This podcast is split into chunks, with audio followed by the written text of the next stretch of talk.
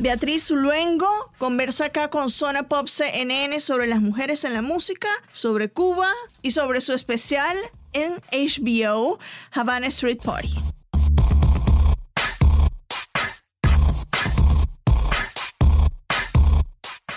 Hola, yo soy Marisabel Houston desde la ciudad de Atlanta. Me encuentran en las redes sociales en arroba HoustonCNN, en Twitter arroba Marisabel Houston, en Instagram y arroba, bueno, no sé si se le dice arroba, pero me encuentran como Marisabel en Clubhouse. El podcast lo encuentran como Zona Pop CNN en todas las redes sociales y en las aplicaciones de streaming en donde nos pueden escuchar, es decir, en Spotify, Apple Podcasts, en TuneIn, en Deezer Latino, etcétera, etcétera, y también a través de CNN cnn.com barra zona pop o slash zona pop si está en la computadora trabajando y quiere escuchar nuestras conversaciones, pues ahí nos pueden buscar también.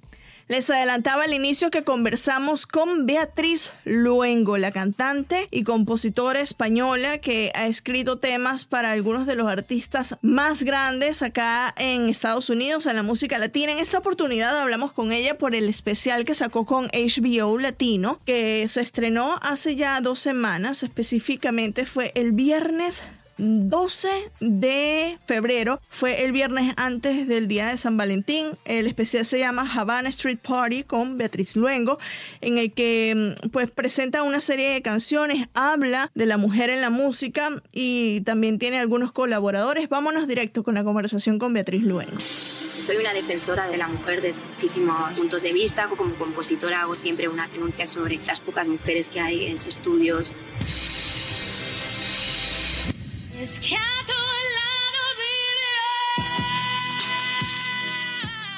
Por primera vez se une una guapísima cantautora española acá y no tiene, creo que no es familia de nuestra presentadora Ana María Luengo Romero, pero sí comparten apellido. Beatriz Luengo, ¿cómo estás?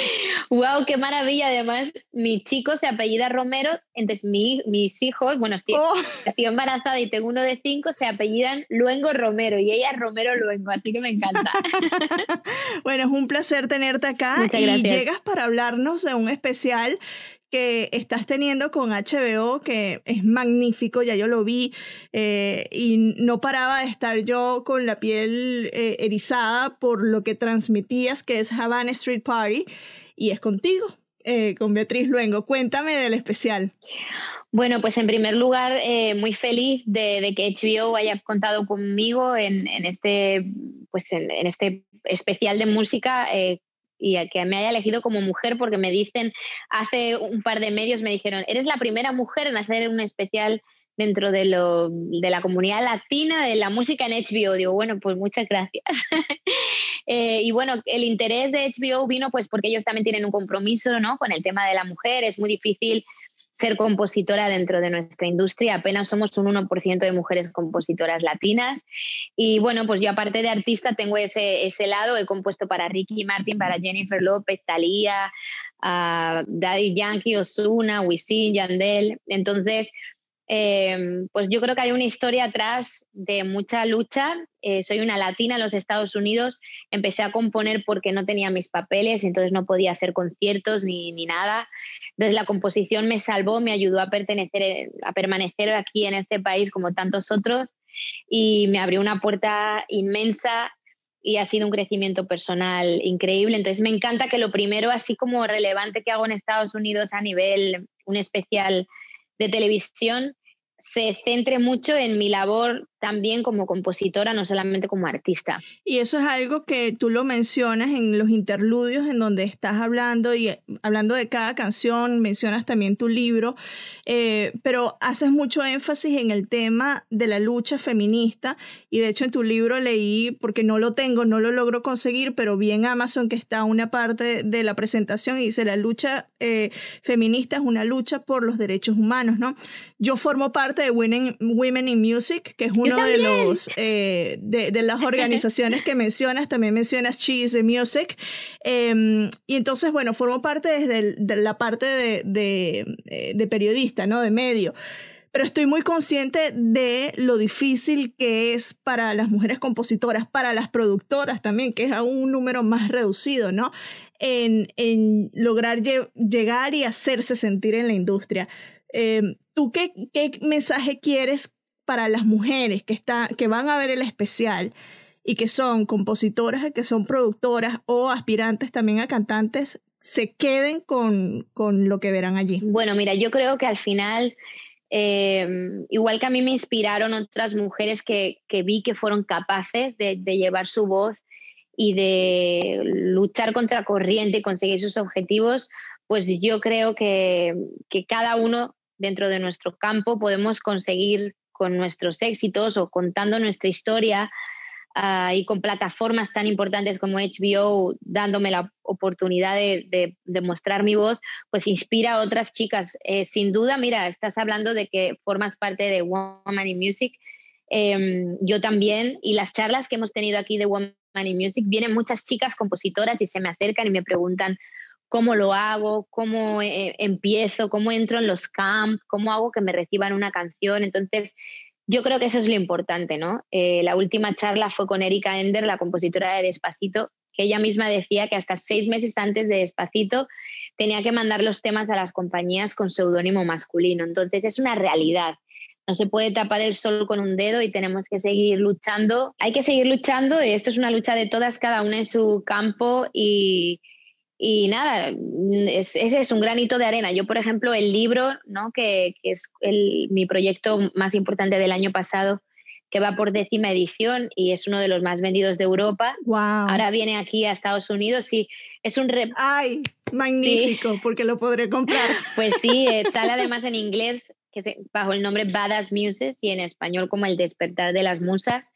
Y es la historia de 12 mujeres espectaculares que quedaron relegadas a la sombra de grandes genios que hoy todos conocemos, desde Einstein, Dalí, Mozart, porque simplemente eh, las leyes de las épocas no las dieron la oportunidad de ser parte de, la obra a nivel creativa y a nivel, o sea, tenían todas las capacidades, formaron parte de todo lo que consiguieron esas figuras masculinas, pero no se las dio el lugar, ¿no? Se quedaron como las musas. Eh, para, yo siempre, la manera más rápida que describo el libro es a través de uno de los ejemplos, por ejemplo, Mileva Marik, la mujer de Einstein, una matemática genio que dicen que no ha existido una mente para las matemáticas como ella nunca más. Y ella ya en la tesis de la universidad, antes de conocer a Einstein, ponía las primeras semillas de la teoría de la relatividad. Después se casa con Einstein, juntos desarrollan 17 años de trabajo, un montón de, de, logros, llegaron a unas conclusiones increíbles dentro de las, todos los conocimientos de Einstein de la física y ella dentro de las matemáticas y al final el Nobel solo se lo dieron a él. Ella murió pobre con una lápida que ni siquiera reconocía su nombre y nadie sabe quién es Mileva Marik. Entonces son 12 mujeres iguales en, el libro, maravillosas, impresionantes, que sin ella no existiría lo que hoy conocemos como el mundo tal y como lo conocemos y, que no tuvieron el lugar. Entonces, pues lo hago dentro de la literatura, la lucha, lo hago dentro de las charlas para la composición y lo hago pues dándole la vuelta a canciones de reggaetón. Por ejemplo, hace poco me hice viral con una respuesta a Hawái de Maluma. Mi favorita. Eh, Todo maravilloso. Desde el lado femenino. Claro. Y entonces, bueno, pues hay que hacerlo, hay que poner sobre la mesa las temáticas y, y dejarle saber a la gente que eso está pasando con respeto, con una sonrisa y con ganas de que las cosas mejoren. Hablando de estas versiones, eh, mujer, femeninas, incluyes dentro del especial a El Amante de em, esta canción también estuvo dentro de tu disco, ¿no? Y bueno, está dentro del especial. Cuéntale a la gente que tal vez no, que, diría yo, wow, pero puede haber gente que no sepa que tú hiciste esta, esta respuesta a este tema de reggaetón. Eh, ¿Por qué decidiste hacerlo, ya aparte de lo que hemos hablado acá, y por qué quisiste que estuviese en este especial de HBO? Bueno, eh, El amante fue eh, la primera que me atreví a hacer, pues porque, o sea, pasa una cosa con las... Yo pongo sobre la mesa que hay un, hay un problema de base de que solo hay un 1% de mujeres compositoras en la industria. Y es que más allá de la falta de oportunidad en sí, se está dando solo un lado una versión desde un lado de la balanza y yo creo que hay como que equilibrar, ¿no? Al final el hombre habla desde su propia visión y, las niñas hoy en día están escuchando temáticas constantemente que hablan de eh, tú me perteneces, tú eres mía porque yo lo digo, o tú estás conmigo por dinero, o yo estoy contigo por sexo. Entonces, al final hay un momento donde las chicas toman esas canciones, las hacen suyas, las bailan en Instagram, en TikTok, se ven lindísimas y, sienten que ese es el nuevo cool.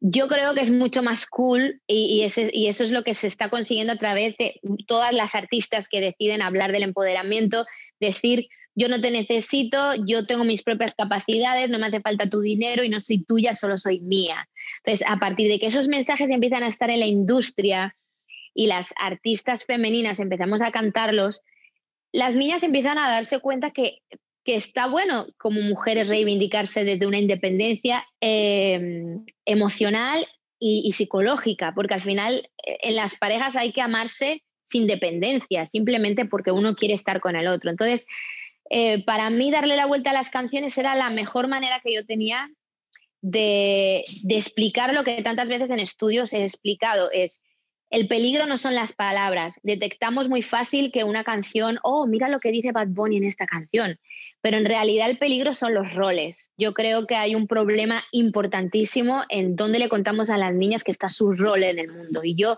estoy muy concentrada y con, toda la energía y eso es en lo que baso mi trabajo, tanto del libro como de la, composición, como mío como artista, en decirles, tú lo puedes conseguir, tú puedes, eh, o sea, tú tienes las capacidades para lograr lo que tú quieras y es genial cuando tú compartes la vida con alguien y eres equipo, no eres subordinada de nadie, ¿no? Yo tengo un lema que en España comparten mucho las chicas en redes que digo, la mujer en la música tiene que dejar de ser objeto para ser sujeto. Es decir, ¿qué es lo que yo tengo para decir? Protagonista. Entonces, cuando me dan, claro, cuando me dan tres minutos de una canción, me quiero reivindicar y quiero decir lo que yo siento. Entonces, eh, pues nada, empecé con esa canción de Nicky Jam y después con Maluma y lo hago muchas veces eh, y bueno, pues la gente me lo aplaude porque luego pues las chicas ya tienen esa versión para versionarla a ellas en redes. que te, Nicky Jam te dijo algo, porque yo sé que es uno, y lo dices en el especial, que es uno de tus artistas favoritos. ¿Te dijo algo él de esta versión femenina? ¿La respuesta? Sí. Bueno, Nicky, Nicky se portó de maravilla. De hecho, me invitó a cantarla en, en un show que tuvimos eh, tuvimos, formamos parte de un festival en Miconos y, nada, enseguida que llegué, el promotor le dije, mira, dile a Nikki que soy Beatriz Dongo, la chica que hizo la versión, y enseguida no solamente eh, vino a saludarme, sino que cantó conmigo en mi show la canción, la versión mía. Fue súper lindo eh, y la verdad es que, bueno, luego yo incluí la canción en mi disco y él me dio todos los derechos para hacerlo, me lo puso facilísimo, él y su equipo, o sea que es lo mejor para Nicky, de verdad. Que eso es muy importante también para, eh, en apoyo a, la, artista femenina, ¿no? Eh, ya lo mencionabas que lo incluiste en el disco Cuerpo y Alma, que los temas que presentas en este especial es de este disco del 2018, si no me equivoco. ¿Cómo te sientes tú tres años después al revisitar ya producido Em, y ver el especial producido tres años después de estos temas? O sea, ¿qué, ¿qué, sientes en comparación con lo que sentías cuando salieron? Bueno, el especial lo hicimos en enero de 2020, o sea, es prácticamente hace un año, pero eh, sí este álbum lo compuse en, muchos procesos eh, en, los últimos prácticamente cinco años, porque me vino la situación de ser madre y la maternidad trajo consigo como muchísima felicidad, muchísima fuerza, de, te sientes eh, tan capacitada, ves lo que has podido crear, una vida dentro de ti y, pues como sacas una fuerza animal, pero por otro lado te vienen los miedos, te viene, eh, te haces muchas preguntas, ya empiezas a dejar de pensar, por lo menos en mi caso, a dónde quiero ir yo y sin embargo si quiero ver en qué me quiero convertir para los ojos de mi hijo, eso es algo súper importante. Entonces ya es más importante para mí inspirar que conseguir por conseguir. Entonces, muchas cosas cambiaron conmigo con la maternidad. Entonces, este álbum, Cuerpo y Alma, vino en ese momento. El álbum es doble. Cuerpo son las canciones que compongo arriba de los beats y Alma lo que compongo con instrumento orgánico. Llevo muchos años en los estudios, pues eso, componiendo que si Yankee, Osuna, Wisin arriba de los beats y de repente Ricky Martin, Talía, Alejandra Guzmán sobre instrumento orgánico. Entonces me había dado cuenta que son procesos totalmente diferentes para mí. Sobre beat hablo de unas cosas totalmente diferentes al acorde menor y, el rascarme la herida del, instrumento orgánico. Entonces el, álbum tiene esa doble vertiente, me hice ese ejercicio para mí y, un, y al cuerpo son los temas sobre los beats y los otros sobre piano. Entonces, claro, como luego llevarlo al directo era un reto para mí. Y La Habana era el lugar perfecto porque La Habana tiene esa melancolía, ese tiempo que ha pasado sobre ella y que la ha dejado así como congelada y le quise llenar de modernidad. Para mí también, como persona tan implicada con la libertad de Cuba y con, el, eh, con, con, su libertad de expresión y con el derecho de los cubanos a su propia democracia, pues me parecía un bonito mensaje también poder llegar a, a Cuba y mostrarles mapping a través de las proyecciones en los edificios y, todo esa, eh, digamos, como todo la, superproducción. Disfruté mucho ver los ojos de ese público que además me ha seguido por tantos años, pudiéndoles llevar todo eso y demostrándoles que ese edificio que ahora veían viejo lo podían ver por un momento maravilloso gracias a la magia de, la tecnología. Y, y, me dio mucho, mucho sentimiento todo el tiempo por muchísimas razones, ¿no? Pero una de ellas es eso, es como estar ahí en La Habana con esos muchachos y poder compartirles eh, un mensaje en mi sensación como de que algo bueno va a llegar mm, que huele a futuro para ustedes. Yo fui a La Habana eh, hace este año, hace seis años, a cubrir estos conciertos que hizo Olga Tañón, tanto en Santiago como en La Habana. Eh, y, y, a mí me encanta este especial por esta razón, que, sea en La Habana, porque en cada calle de La Habana, en cada esquina de La Habana, había música. Entonces, para mí es un no-brainer, como le dicen acá en inglés, que estés allá y que estés presentando esto. Que, que cuando tú, no sé si esta fue la primera vez que tú fuiste a La Habana, eh, mm, como te digo, hace seis años es la única vez que yo he ido, espero regresar, pero la primera vez que tú fuiste te cambió visitar Cuba, a mí me cambió. Es que Cuba te cambia muchísimo, sobre todo porque, bueno, ahora entró Internet, pero hasta hace tres años no había Internet. Y entonces imagínate, ya llegas a un sitio donde tu teléfono no sirve, estás totalmente incomunicado, entonces eh, la magia de tu día se convierte en la conversación con la vecina. Yo además, como tengo familia en Cuba, porque mi suegra y toda la familia de mi esposo es de allí, pues yo me quedo en La Habana, o sea, en una casa de La Habana y, y, es eso, la vida pasa pues de que sacas tu sillita a la puerta y empiezas a conversar con la vecina y la vecina te pregunta cómo es, en mi caso, España, y yo, le cuento y veo cómo es mi país desde sus ojos y, entonces es como, eh, o sea, te das cuenta que la vida está en otro lugar, eh, diferente a como vivimos fuera, ¿no? Como también eh, y no lo quiero romantizar porque sufro mucho las consecuencias de lo que pasa en Cuba. Mi esposo es una persona que ha sufrido todo tipo de ataques por su libertad, entonces no es que lo estoy no estoy romantizando la idea de, lo que viven, pero por lo menos sí resalto la dignidad con la que aceptan todo lo que les pasa y, y es una lección de vida para uno que a veces le damos importancia a cosas que cuando llegas allí dices, Dios mío, pero si es que en realidad tenemos todo para ser felices a nuestro alcance, aunque solamente sea la, capacidad que te dan fuera de poder soñar, de poder emprender sin limitación y que de repente allí pues no tienen hasta la falta de pañales. Es que ahora, por ejemplo, nosotros hace tres meses mandamos un camión de alimentos y productos de primera necesidad eh, junto con otros artistas y está en un barco parado en La Habana, no, no lo han dejado pasar en aduanas y comprando todo lo que iban a necesitar. Imagínate, a mí me, tocaba mucho el corazón porque he tenido que mandar muchos pañales para, para mamás a través de mi suegra, vecinas, gente, porque es que imagínate cómo tienes un bebé sin pañales, es que parece como algo que uno no se puede imaginar. Y eso pasa en Cuba, tristemente. Y hay mucha gente con muchísimas capacidades, entonces es una, es una pena. Hay que seguir luchando porque por lo menos tengan voz y se les escuche y, pues, pues, que puedan, puedan estar en los medios internacionales a través de los que tenemos la posibilidad de estar fuera contando qué es lo que pasa en Cuba. Culturalmente, ¿cómo influye en, la música? Porque bueno, hemos Jarabe Palo, eh, conocidísima, La Flaca, ¿no? Que nació allá. Eh, también lo vemos que Alejandro Sanz lo menciona mucho, el mismo Juanes. O sea, hay mucha influencia de Cuba en la música que, que escuchamos a nivel internacional.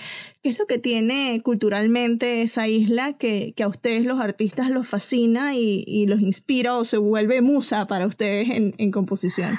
Pues yo creo que es que lo que tiene Cuba es que la música es la que les salva de todo, ¿no? Es como está presente constantemente y, es, eh, es, como, es como la banda sonora constante que les cambia el ánimo, también yo como española me llama mucho la atención la sinergia tan fuerte. Toda Latinoamérica está, tiene mucha sinergia entre África, España y, nosotros en España, por ejemplo, hemos, nos hemos atribuido el cajón en el flamenco de Perú. O sea, hay como una ida, una ida y vuelta súper bonita de la música que me emociona. Pero sí que es verdad que Cuba especialmente tiene una sinergia exacta. O sea, hay ritmos que simplemente se cambiaron de nombre.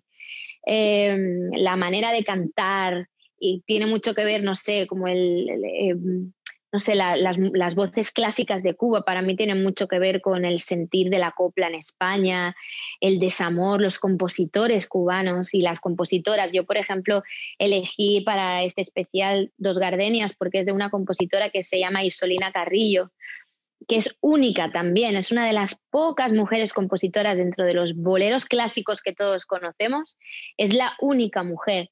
Y entonces yo siempre la resalto mucho a Isolina y siempre llevo esa canción en mi repertorio.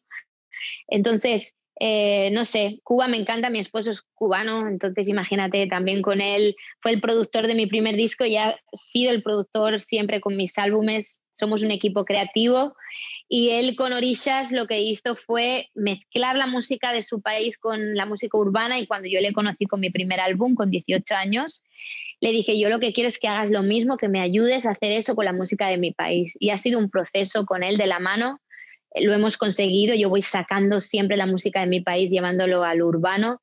Entonces, el paralelismo con, con Orillas, la música de Cuba y la mía es como todo el tiempo ahí, ¿no? A la vez.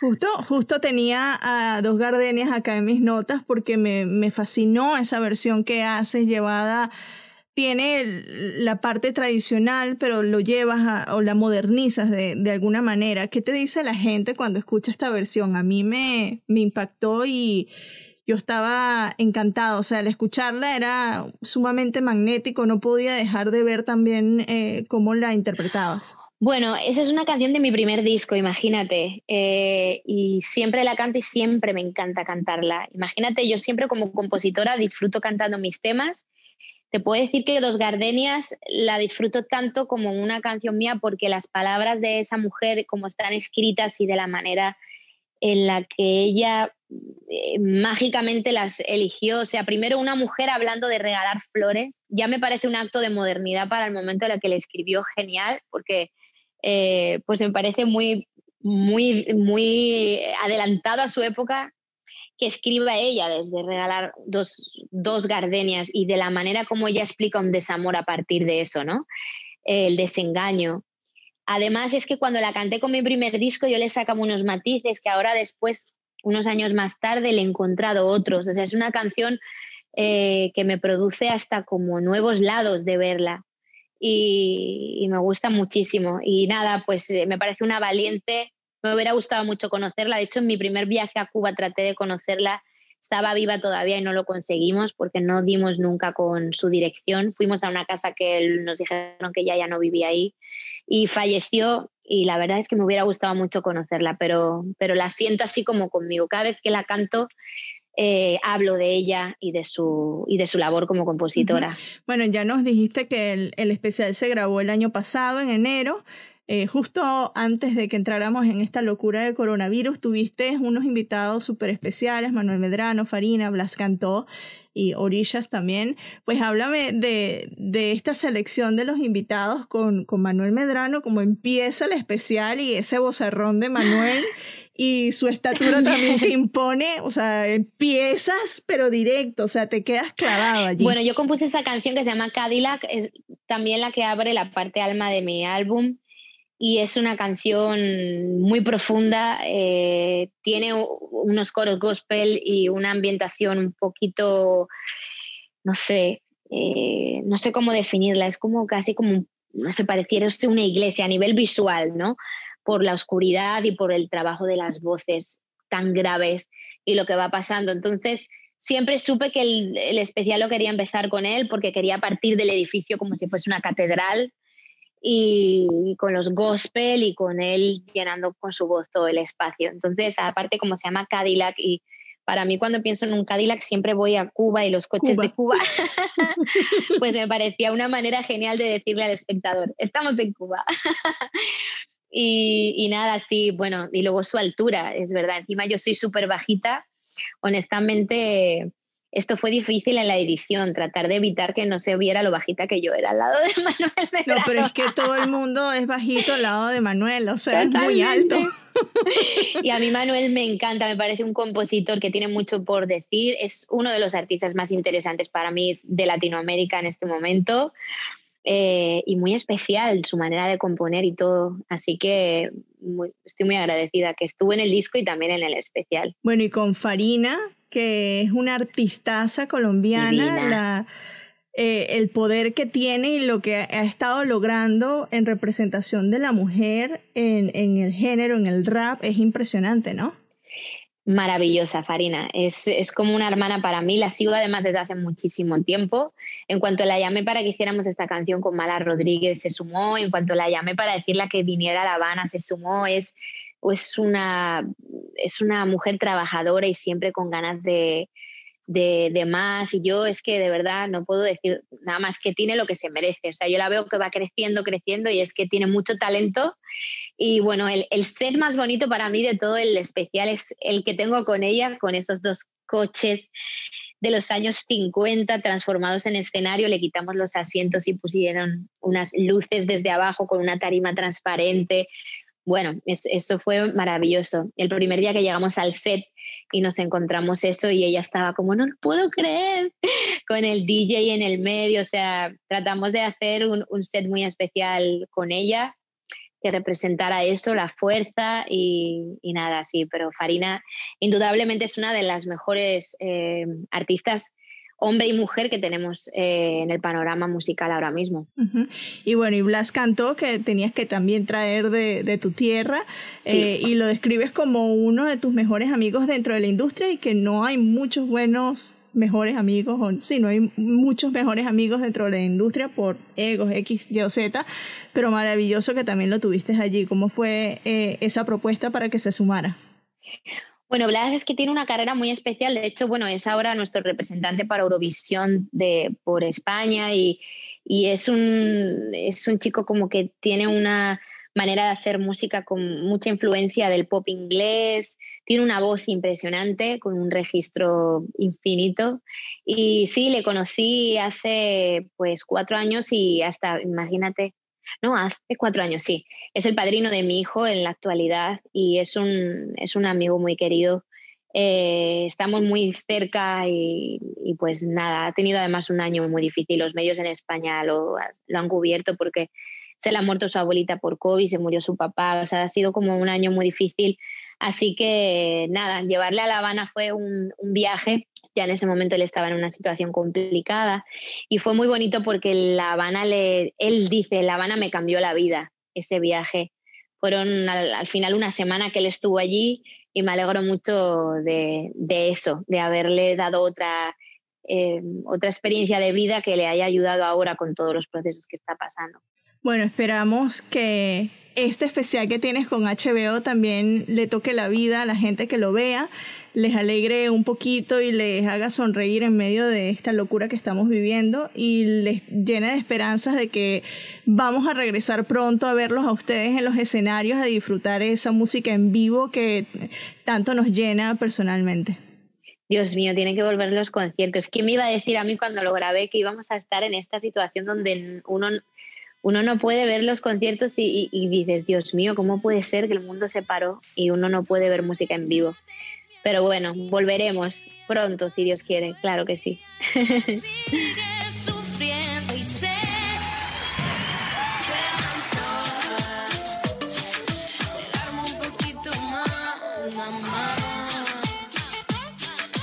Bueno, ya saben, este especial está disponible en HBO el latino y HBO es parte de Warner Media, que es nuestra empresa matriz. Así que bueno, le agradecemos a Beatriz Luengo por venir acá a Zona Pop CNN para hablar de esta producción, para hablar de Cuba, para hablar de las mujeres en la música, para hablar de ese disco que presentó durante la, este especial casi tres años después de que se lanzó y cómo lo ve ya con un poquito más de distancia. Y si quieren disfrutar de esta música, ya saben en dónde buscarla, a Beatriz Luengo. Gracias Beatriz, encantada de tenerte acá. Yo soy Marisabel Houston. Desde Atlanta me encuentran en Twitter en arroba HoustonCNN y en Instagram arroba Houston. Recuerden que estoy en Clubhouse. Si usted tiene esa aplicación que está por ahora nada más disponible en iPhone, me encuentran como arroba Marisabel. Y el podcast lo encuentran como Zona Pop CNN en todas partes. Muchas gracias y nos escuchamos en la próxima.